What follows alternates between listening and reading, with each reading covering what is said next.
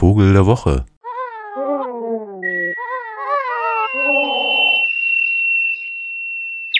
Ja, guten Tag. Den Vogel der Woche, den habe ich, glaube ich, äh, abgeschossen. Nämlich stand ja in den Zeitungen, dass äh, der Harz sich gerade anbietet als Wintersportgebiet und äh, da meine Kinder und so weiter und Rodeln und wie das so ist, dass ich, na gut, entgegen meiner totalen Rodelunlust bin ich halt mitgefahren. Einmal einen Berg runtergerodelt, äh, Fuß gebrochen, Krankenhaus. So.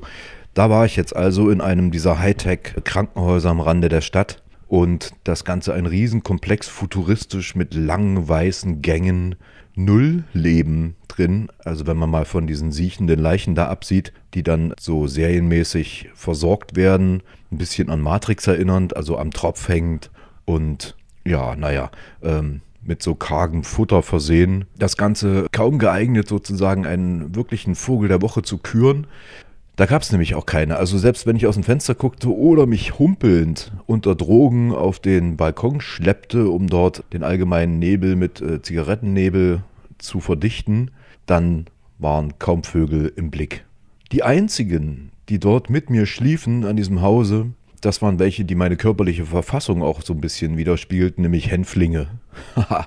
Nun also nicht diese Bluthänflinge, die Sie vielleicht kennen, wenn Sie hier so rumgackernd äh, durch die Gärten streunen, sondern des Winters gibt es einen nahen Verwandten, einen bleichen, ähnlich der Farbe meines Gesichtes, äh, dort in einem großen Schwarm, ebenfalls schlafend, waren Berghänflinge.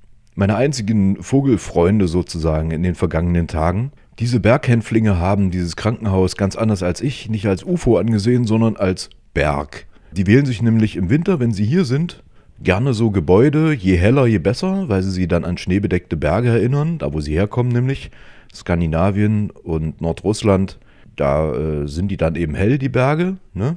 Und also fanden sie dieses weiße Krankenhausgebilde von außen toll und schliefen dort und machten Lärm und waren damit meine einzigen Freunde der vergangenen Tage, wenn ich mal von meinem bulgarischen Bettnachbar absehe. Damit der Vogel der Woche, klein, sieht aus wie ein Spatz, äh, fleckig, ja, naja, so ein Finkenvogel halt, ne?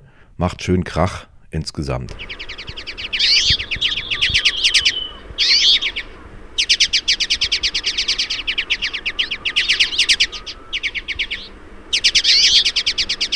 Diese Berghänflinge, äh, wenn nur so wenig Schnee liegt wie hier jetzt gerade, dann schaben die sich einfach die Samen unter dem Schnee vor. Das können die. Die jammern also nicht und kommen zum Vogelhäuschen. Wo ist denn hier? Vogel, Berghänfling, komm nach vorn. Berghänfling, hier ist dein Korn und vielen Dank für die Arbeit.